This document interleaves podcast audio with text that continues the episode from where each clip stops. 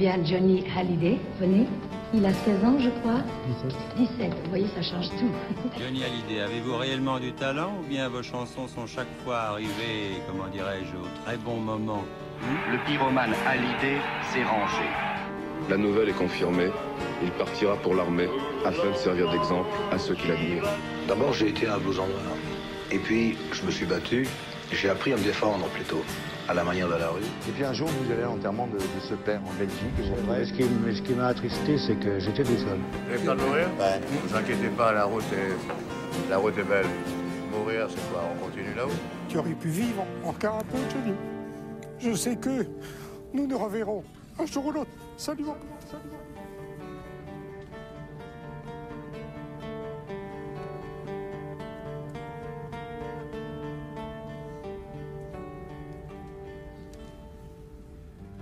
Eh bien, bienvenue, bienvenue, chers auditeurs, pour la sixième émission du podcast 51. 51, le podcast qui retrace les 51 albums de Johnny Hallyday. Je suis toujours avec Jean-François Chenu. Bonjour, Jean-François, je rappelle le- ton livre, 60 ans de scène et de passion. en vente dans toutes les bonnes librairies. Magnifique. Jean-François, là, on revient dans les années 80, Oui. avec, euh, encore une fois, un album majeur. Alors, on après Flagrant Délit, qui est un album majeur, effectivement, un album absolument essentiel dans la carrière de Johnny, qui est Rock'n'Roll Attitude, euh, milieu des années 80. On va faire à nouveau un, un- un petit voyage euh, à travers le monde, puisqu'on va se retrouver à, à Montréal, qui sera le, le- le principal endroit où sera enregistré cet album. Mais euh, il est euh, effectivement, euh, c'est un tournant dans la carrière de Johnny. C'est donc, comme tu l'as dit, l'album Rock'n'Roll Attitude, et c'est le 34e album de Johnny. C'est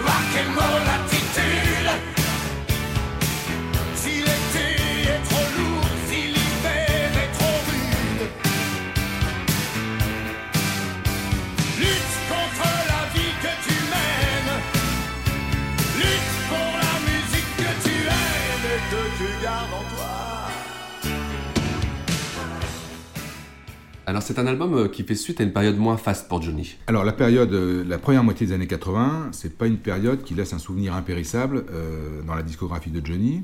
Il n'y a, pas de grand tube, il n'y a, pas de chansons fortes. C'est une des raisons qui vont faire du Zénith entre guillemets un semi-échec, parce qu'il faut quand même aussi ramener les choses à leur juste mesure.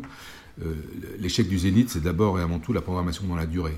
Euh, plus de 4 mois dans une salle qui fait 8000 places à Paris, c'est juste euh, impossible de remplir tous les soirs cette salle, euh, parce que la jauge de Johnny à Paris, on la connaît, elle est autour de 300 000 personnes, il fera les 300 000 personnes, et la, durée est beaucoup trop longue. Et puis en plus, l'hiver à 84 est un hiver particulièrement rigoureux, il fait très froid, beaucoup de gens qui, évidemment sachant que ça allait durer longtemps, se disent bon, on ira peut-être plus tard, mais je dois dire que pour la première fois de ma vie, euh, je vais voir Johnny à Paris. J'ai vu quatre fois le, le- le Zénith.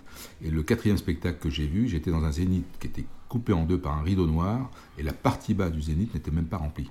Donc il devait y avoir 1500 personnes. On a du mal à l'imaginer, ça, Ce qui, ce qui me fait un- ça me fait mal quelque part. Et c'est un peu un choc. N'empêche que même devant 1500 personnes, le spectacle est magnifique. Johnny le fait euh, comme s'il y avait 1000 personnes. euh, et je garde un très bon souvenir du spectacle. Et le show était très réussi. Mais il souffrait euh, d'un manque de tube évident. Parce que le, titre qu'on va retenir de ce spectacle, c'est son interprétation de Ne me quitte pas de Brel. Donc qui fait partie du patrimoine des chansons françaises. Mais sur ses derniers albums, il y a des bonnes chansons. Mais Mon petit loup était une bonne chanson de scène. Mais il n'y a pas de grandes chansons, il n'y a pas de grands tubes. Johnny manque de, de- de ça depuis un moment. Euh, ses derniers grands succès euh, remontent à la fin des années 70 avec Ma gueule, euh, un peu avant avec J'ai oublié de vivre, ça ce sont des gros hits. Euh, là, au début des années 80, c'est un peu plus compliqué. Il est grand temps pour lui donc de rencontrer le faiseur du tube français, Michel Berger. Euh, Grâce à la- à l'amitié qui lie France Gall et, et Nathalie Baye, et aussi à une personne qui est très importante à cette époque-là, qui est le nouveau PDG de Phonogramme, qui s'appelle Alain Lévy. Polygram. Rencontre- euh, Polygram, Polygram, pardon. oui. Il va rencontrer euh, au, au Zénith un soir Michel Berger. Michel Berger est avec Jean-Jacques Goldman, pardon, le grand faiseur de tubes de l'époque. Tout ce qu'il touche se transforme en or. Il écrit des chansons pour des artistes qui sont un peu à la peine, ça devient à nouveau des artistes à la mode. Il, va, il y a Starmania, qui est un, un- un moment euh, important de l'histoire de la, de la comédie musicale en France. Et donc, ils vont se rencontrer au Zénith. C'est des grands timides, ils ne se parlent pas beaucoup. Euh, et Johnny, du bout des lèvres, euh, demande à Michel Berger de lui écrire une chanson. Et, Michel lui dit Non, non, si je te fais quelque chose, je te fais tout un album, mais pas une chanson. Et donc, euh, Michel Berger euh, part. euh, il est frappé par la solitude de Johnny. Et dans la nuit, il écrit Chanteur abandonné. Et il va lui présenter la maquette très rapidement. Et ils se mettent d'accord donc pour faire un album ensemble, entièrement. C'est la première fois qu'un album sera entièrement écrit et composé, dirigé par une seule et unique personne. On peut avoir un parolier unique, c'était le cas avec Flagrant Délit, mais là, musique, parole, Michel Berger. On sait comment va se mettre en place leur collaboration? Alors donc, le- ils se mettent d'accord sur, euh, sur un album. Alors Berger va réunir le, le personnel musicien, il va écrire les chansons, il va réserver un studio euh, au Canada, à Montréal, le studio Tempo. Euh, Nathalie Baye tourne un film au Canada, donc c'est- bien parce que Johnny est Pierre proche de. Nathalie Baye, et puis va être disponible, tranquille, et va se consacrer entièrement à l'enregistrement de cet album, ce que soulignera euh, un des musiciens importants de l'album, qui est Yannick Top, bassiste, euh, qui va diriger musicalement euh, ce produit, et qui, dans une interview assez récente, euh, se souvenait très bien de la disponibilité de Johnny pour cet enregistrement. Donc l'enregistrement, les, enregistrements ont lieu au mois d'avril. Euh, Johnny en- enchaîne ensuite avec une tournée en France, et une tournée euh, avec une date marquante qui est le Printemps de Bourges où il va retrouver Eddie Mitchell, ils vont faire le Printemps de Bourges tous les deux, chanter euh, séparément et se retrouver sur scène pour un classique medley rock'n'roll, donc les, les deux amis, les deux complices. Mais ça marque un peu la fin de la période zénith, cette tournée, et on va attaquer autre chose avec la sortie attendue de l'enregistrement avec Berger et de Rock'n'Roll Attitude.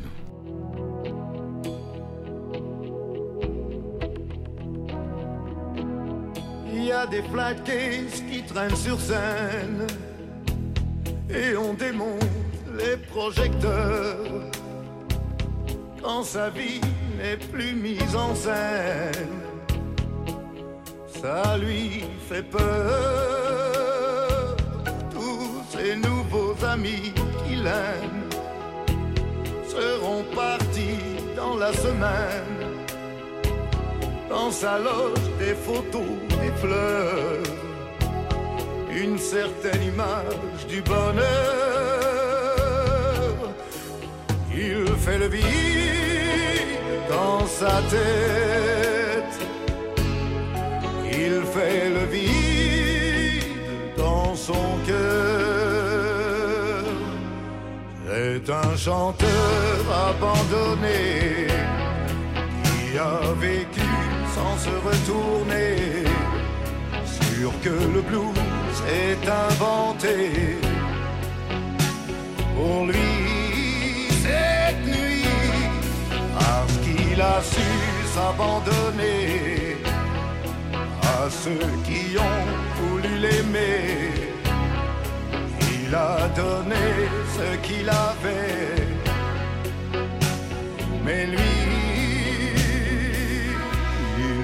Se demande qui il est. Abandonné, oui, abandonné. D'ailleurs, la fin de cette période de Zénith marque aussi euh, un changement de personnel autour de Johnny et l'entrée notamment de Jean-Claude Camus. Alors dans, dans le personnel qui va, qui va entourer Johnny, qui va travailler avec Johnny, effectivement, oui, après, la- après le- ce qui s'est passé au Zénith, pas oublier qu'au Zénith, Johnny a eu une syncope. Fin de l'année 84, euh, s'il s'arrête pour les fêtes de Noël, il reprend début janvier, et là, il a une, il a une syncope sur scène, euh, un soir où il attaque le bon temps du rock'n'roll. Donc il est à l'hôpital, transporté, il, re- il retrouve connaissance, il veut remonter sur scène, mais ses médecins lui interdisent. Il va se reposer euh, au mois de janvier pendant trois semaines, un mois. Il va finir le Zénith avec euh, trois, quatre concerts, une dernière absolument incroyable où Jean-Paul Belmondo va faire des cascades sur scène. Enfin, c'est le délire total. Et après, pouvoir enchaîner avec l'enregistrement de l'album et la tournée. Et, euh, mais l'échec du Zénith euh, va avoir des conséquences. Plusieurs personnes vont quitter euh, l'encadrement de Johnny et Jean-Claude Camus va à ce moment-là devenir un personnage incontournable. C'est lui qui va s'occuper de la production des tournées des spectacles il va apporter un professionnalisme et une rigueur dans, dans- ce travail qui va faire du bien à tout le monde. Fin avril sort le tant attendu premier single, Le chanteur abandonné. Alors, on découvre le premier single le 30 avril, euh, Le chanteur abandonné, avec en face B une chanson am- amusante aussi, c'est Pendu à mon cou. On se demande qui est pendu au cou de Johnny. On, on pense évidemment à une femme, mais en fait, non, c'est une guitare. C'est la guitare. Euh, donc, c'est- un thème sympa. Et puis, euh, donc, Le chanteur abandonné, qui, a, qui rencontre tout de suite son public, un succès, qui rentre dans le top 50. Euh, voilà, on reconnaît la patte de Berger, la mélodie est belle, c'est très bien écrit. Et puis c'est l'occasion d'un premier clip euh, pour Johnny avec Bernard Schmitt. Bernard Schmitt travaille avec Jean-Jacques Goldman, mais il euh, connaît bien Alain Lévy. Alain Lévy fait rencontrer Johnny et, Bernard Schmitt dans un concert à Lyon, Palais des Sports de Lyon, pendant la tournée. Johnny demande à Bernard Schmitt qu'est-ce qu'il veut, qu'est-ce pour son clip, et Bernard Schmitt lui dit je, je veux te suivre pendant, pendant une semaine. Et donc à ce moment-là, ben, Bernard Schmitt embarque dans la tournée et vit au quotidien pendant 8 jours, 8 jours avec euh, Johnny. Il commence à tourner les images et monter ce premier clip euh, du chanteur abandonné. Un thème principal, la solitude. Alors, ça, je crois que Berger, quand il a rencontré Johnny, a été vraiment frappé par ça, par la solitude de Johnny. Euh, c'est pas quelque chose de nouveau, hein, c'est un thème qu'il a, qu'il a souvent chanté, mais ça frappe vraiment Berger, et on retrouve cette constante euh, dans l'album. Avec euh, bon, le chanteur abandonné, mais aussi tout simple- un titre qui s'appelle La solitude, euh, qui, traite de ça. Mais on retrouve ce- ce- cette thématique de la solitude dans, beaucoup, de, dans beaucoup de chansons euh, de l'album. Berger va composer, en fait, il y a 10 titres qui sont sortis. Il y aurait un inédit pas totalement abouti qui pourrait un jour euh, être exhumé mais qui n'a pas figuré sur l'album. Dix titres euh, avec des thèmes, et c'est ça qui est intéressant, qui renouvellent vraiment le, répertoire de Johnny puisqu'il va aborder euh, une chanson par exemple sur un, musicien de jazz qui s'appelle Charlie Parker. Il y aura évidemment le fameux, la fameuse chanson, on en reparlera un peu plus tard, quelque chose de Tennessee qui est donc référence non pas à l'état du Tennessee mais à Tennessee Williams, le chanteur abandonné, Rock'n'Roll Attitude. Il donne son nom à l'album qui est un vrai concept en fait. C'est, euh, euh, il faut pas forcément être habillé avec du cuir et, et, et des boucles d'oreilles pour être pour être pour être un rocker. On peut avoir euh, dans sa vie la rock'n'roll attitude et en même temps avoir un look euh, qui, est un plus peu mentalité. Plus, un- plus une mentalité. Et, et le- le- le- l'album, quand il va sortir euh, au mois de juin, on, a, on a un regard, un look sur Johnny qui est totalement nouveau. C'est-à-dire que lui a changé, il est avec une chemise blanche, il a une cravate qui est un peu nouée de, tra- euh, de travers, mais une cravate, et euh, le- la pochette est en noir et blanc. Et je reviens sur, j'ai déjà l'occasion d'en parler, mais les pochettes noir et blanc de Johnny sont souvent des moments absolument décisifs dans sa carrière. Et c'était le cas pour La Génération Perdue, c'est le cas pour Rock'n'Roll Attitude, ça le sera plus tard pour d'autres albums. Et donc, euh, le- Ça, ne change pas un homme euh, qu'on a. Ça change pas un homme qu'on a, qu'on récemment. D'ailleurs, on fait un point sur l'équipe euh, musicale qui entoure Johnny euh, pendant l'enregistrement. Il y a Yannick Top, donc, qui est le bassiste euh, avec lequel Johnny a travaillé juste sur Hamlet, mais qui va devenir un personnage incontournable euh, dans l'univers de Johnny. Et puis il y a deux guitaristes qu'on appelle des guitar héros.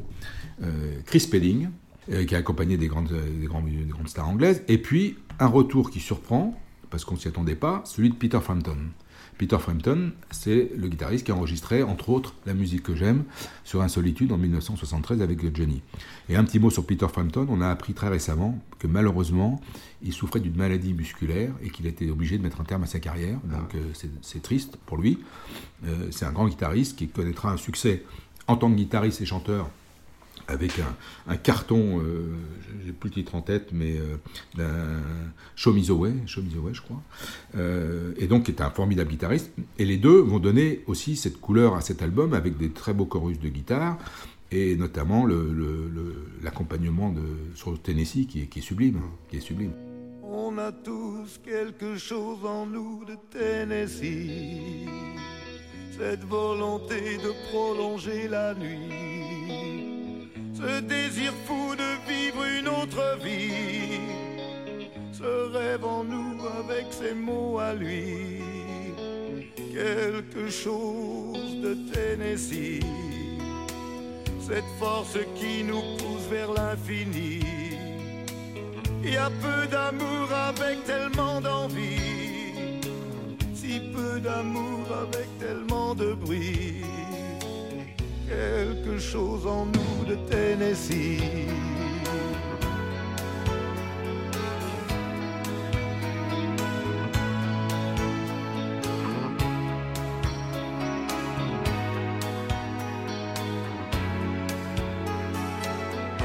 Ainsi vivait Tennessee, le cœur en fièvre et le corps démoli, avec cette formidable envie.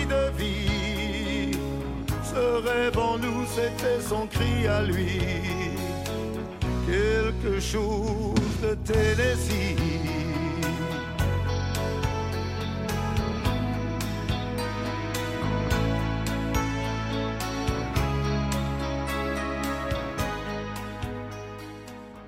Donc on a un personnel musicien de qualité, bien sûr, et puis ben, il y a ce son euh, des années 80, ce son avec ses synthétiseurs, qui plaît à l'époque, qui plaît à l'époque, et qui contribue au succès de l'album, et qui situe Johnny dans une modernité qu'il n'avait pas dans ses albums précédents. C'est évident qu'avec ça, et le suivant, il va, il, va, il va gagner un nouveau public.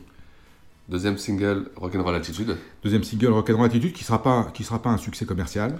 Euh, c'est pas un titre, mais encore une fois, on est dans à chaque fois que Johnny sort un titre un peu rock, c'est pas, c'est, rarement des succès. hein. Ouais. Rarement des succès. Les gens l'aiment dans la balade, dans la chanson d'amour, dans la chanson tout court. Comme le troisième single qui Et arrive. alors, le troisième single, lui, va faire un carton. C'est quelque chose de Tennessee.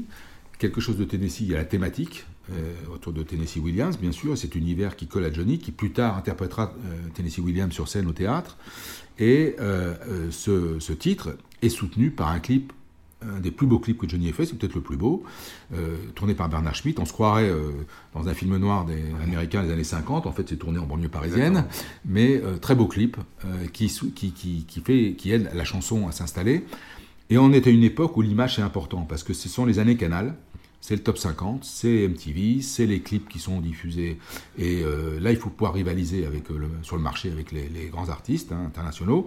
Et donc, il est important d'investir dans le tournage des clips, ce- que va faire Johnny avec Tennessee et avec le quatrième euh, extrait de l'album qui sera Aimer vivre. Euh, formidable chanson de scène aussi, euh, qui, qui plaira beaucoup. Et là aussi, un clip tourné par Bernard Schmitt qui rappelle l'univers de Taxi Driver un clin d'œil au cinéma. Euh, donc tout ça, tout ça euh, porte l'album vers des ventes qui seront des ventes de l'ordre de 400 000 exemplaires, un peu plus de 400 000, 450 000 je crois, euh, qui sont beaucoup plus importantes que les ventes précédentes de Johnny. C'est pas encore les chiffres qu'il va faire après, mais voilà, on est un tournant, on embraye sur quelque chose de nouveau, la carrière est totalement relancée et il va, il va, il va après en- encore progresser et gagner du public. Mais cet- album charnière est indispensable, incontournable. Il a été essentiel dans la carrière de Johnny. La critique est elle aussi très bonne. La critique est, est- est très très bonne. De nouvelles personnes aiment Johnny. Voilà, de nouvelles personnes aiment- aiment Johnny. Johnny euh, qui euh, va, euh, après l'enregistrement de cet album, partir se reposer un tout petit peu dans la Creuse, avant de, de réapparaître sur scène euh, pour une date euh, qui marquera son histoire, puisque c'est le 15 septembre où on va le retrouver à la fête de l'humanité. Enfin, je dirais, puisqu'en 67, 66, pardon, il avait fait faux bon, pour des raisons qu'on a expliquées. Et là, par contre, il se retrouve donc au parc de la Courneuve pour la fête de l'UMA, devant plus de 100 000 personnes. C'est un retour, on ne l'a pas vu depuis un moment, puisqu'il a été opéré de la hanche. Il a eu une première opération de la hanche en juin. Euh, il a des, des problèmes d'arthrose euh, à la hanche, donc on va l'opérer des deux hanches, mais d'abord chaque chose en son temps. La première, il est opéré par le professeur Postel, grand chirurgien qui a opéré Jacques Chirac aussi, de la même chose. Et donc il va falloir après faire de la rééducation, se reposer. Et donc on va pas trop le voir pendant l'été, mais il réapparaît sur scène donc euh, au mois de septembre à la fête de l'UMA. Et c'est un Johnny euh, absolument magnifique, bronzé, musclé, euh, t-shirt blanc, pantalon de cuir, qui, bah, bah, qui livre un concert exceptionnel qui est sorti récemment en DVD. Alors c'est pas d'une qualité sonore extraordinaire, mais c'est un, beau témoignage de cette période. Et là, il, il mélange à la fois les titres un peu de l'ancien répertoire et les nouveaux titres de Berger qu'il va tester en prévision du futur spectacle et de la future entrée parisienne qui sera annoncée. Son premier ça sera son premier Bercy. Et ça, ça sera en 87 et ça sera une autre histoire, mais elle va être, euh, elle va être lancée à, à ce moment-là. Au niveau de la promo, Alors au niveau de la promo, on se souvient d'un très beau Quelques- Champs-Élysées avec Drucker Oui, quelques télés marquantes, mais entre, entre euh, ces deux opérations, l'opération de la hanche. Donc, euh, il y a un, Michel- un- euh, une émission avec Michel Drucker, je ne sais plus le titre. Champs-Élysées. Euh, Champs-Élysées, Champs-Élysées avec Michel Drucker, euh, où il va, avec Berger, interpréter des titres de, de, de Rock'n'Roll Attitude. Euh, belle émission. euh, il chante en duo au Tennessee. Et il y aura en fin d'année une belle émission aussi sur TF1 qui s'appelle Johnny Metro Blues, euh, tournée dans une station de métro, la station Aubert, avec un plateau euh, intéressant, puisqu'il y aura d'ailleurs Straits, euh, Marc Lavoine, euh, Françoise Hardy, Étienne Dao, Michel Sardou, Sting. Donc vraiment un, un- un beau casting. Et au cours de cette émission, bien sûr, il chante les titres de Rock'n'Roll Altitude et il va terminer par un duo avec euh, Nathalie Baye. Ouais, Euh, sur un titre de Marilyn Monroe, Poupou Pilou, euh, qui, qui, qui est un, pour les fêtes de fin d'année est un, un joli clin d'œil. Et donc, ça sera essentiellement ça la promo. Mais euh, le- la sortie de l'album euh, est en soi un événement, euh, le fait qu'il travaille avec Berger est en soi un événement, et donc il y aura beaucoup de papiers qui souligneront la, la- la qualité hein, de, de l'album. Et c'est d'ailleurs un moment où l'image de Johnny va changer complètement. Complètement. Complètement. L'image de Johnny va changer parce que les entre guillemets les intellectuels vont avoir un autre regard sur lui. Il a non seulement enregistré avec Berger, il chante Tennessee Williams, mais en plus il a tourné avec euh, Jean-Luc Godard, détective, avec Costa Gavras, conseil de famille. Donc euh, la presse dite d'intellectuels porte d'un seul coup un autre regard sur notre Johnny national. Et il va même faire la couverture de Télérama, Ouais, ça, à l'occasion du festival cru. de Cannes, qui l'aurait cru, puisqu'à Cannes, projection de détective, il fait la conférence de presse avec Nathalie Baye, le film est diversement apprécié, euh, Godard sera même entartré, mais euh, tout le monde reconnaît euh, les qualités de l'acteur de Johnny. Je dirais qu'enfin, enfin, après tellement d'années, tellement d'essais, euh, il est reconnu aussi comme euh, comédien. C'est sa grande histoire d'amour, le cinéma, Johnny?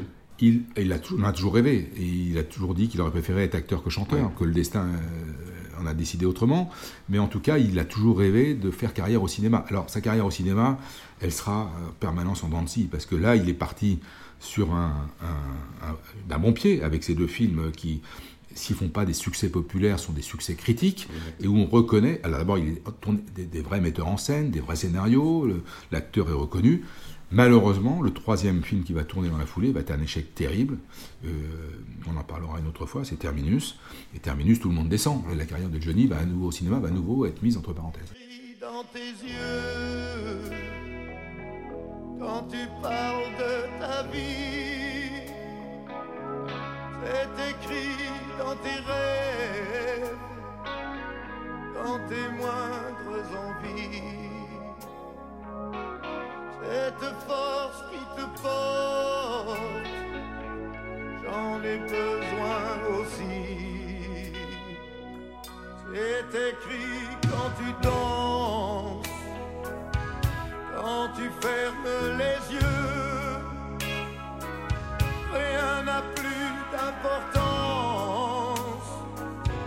Rien de ce qu'on avoue. Si c'est ton corps qui bouge, c'est ton cœur qui fait tout. Je veux te voir changer.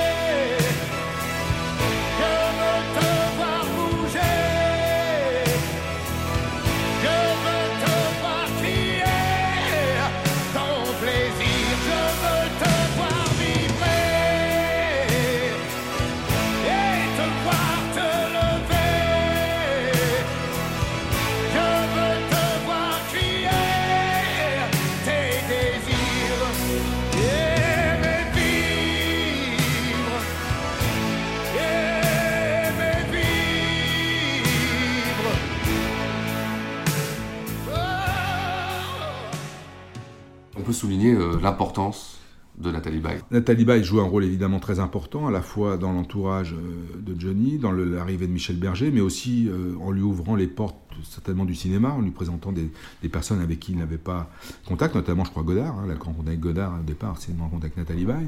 Donc elle, elle- elle joue ce rôle. Au niveau de son entourage aussi, elle va. Au niveau de l'entourage, oui, comme à chaque fois, de toute façon, dès qu'une nouvelle femme euh, rentre dans la vie de Johnny, elle fait le ménage, elle, elle essaie de le faire, et puis c'est- un autre univers qui se crée.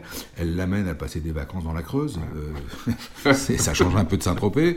Euh, et puis, euh, c'est elle qui lit, qui lit sur quelque chose de Tennessee les, les quelques extraits de, de la pièce de, de, Williams. Donc oui, oui, elle est très importante à cette époque-là. Euh, elle contribue euh, euh, au renouveau de, l'image de Johnny. Il y a une photo que j'ai toujours gardée qui m'a amusé parce que Johnny porte un polo Lacoste. et il se trouve que mon frère a, dirigé cette maison dans les années 2000 et que beaucoup de, de- de people portent des chemises Lacoste. Mais à l'époque, Johnny en Lacoste, c'était quand même assez rare. Quoi. Il y a une très très belle photo de Johnny portant un polo Lacoste. On arrive à la conclusion et euh, ce qu'on peut dire, c'est que la carrière de Johnny est totalement relancée. Alors la carrière de Johnny est totalement relancée. Elle va être relancée à la fois sur le plan discographique, mais aussi sur le plan scénique, parce que l'arrivée de Camus, euh, le- finalement le Zénith, c'est un passage entre le Palais des Sports et euh, Bercy, qui va être la, salle de spectacle où Johnny va, faire ses prochains spectacles, ses prochains shows, avec tout le succès qu'on connaît. Le Zénith est une parenthèse. Il mettra du temps à y revenir. Parenthèse qui laisse pas que des bons souvenirs. Mais euh, on, aura l'occasion, euh, quand on parlera de, de- de- des enfants du rock, tout ça, de souligner la qualité du spectacle qu'il a présenté, parce que c'était un spectacle magnifique.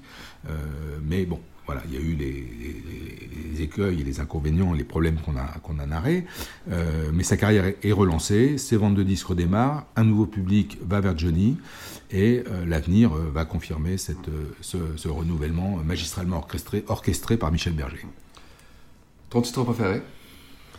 Alors, mon titre préféré sur cet album, euh, ça c'est trop facile de dire quelque chose de, Tennessee parce que c'est l'œil de l'album. Il y a deux titres, il y en a un que j'aime pas beaucoup, je trouve qu'il est pas très réussi, c'est La blouse de l'infirmière. Euh, bon, je crois que Johnny est passé par la case euh, clinique, donc ça lui a donné quelques idées. Mais il y a une équipe, un titre que j'aime bien, c'est Équipe de nuit. Équipe de nuit, c'est la rencontre. euh, Johnny est un, oiseau de nuit, et donc euh, bah, très souvent, quand il, la, la nuit, il rencontre des gens qui bossent, quoi, parce qu'il y en a qui bossent la nuit. Et je trouve que cette chanson, cette thématique euh, est intéressante, et puis j'aime bien, le- bien la musique. C'est un titre qui fera sur scène à Bercy en 87, donc Équipe de nuit. Et pour moi, ce sera pendu à mon cou. J'adore le titre, la thématique, la guitare, et puis l'énergie du morceau. Jean-François, bah, encore une fois, merci. Ah ben, merci à toi, c'est un plaisir. Et on se retrouve la prochaine fois. Bah écoute, euh, on n'a pas encore décidé de l'album, on, voilà. on va- on va en parler. Donc on, peut- on- donc on se retrouve à la prochaine fois pour euh, une prochaine émission. Merci encore, euh, Jean-François. Merci à vous, et puis à très vite. À très vite. C'est vrai qu'on n'avait pas décidé. C'est pas grave, on Il faut qu'on y Ouais, réfléchisse. Euh, parce que, alors, déjà, attends, avant, quand est-ce qu'on se revoit?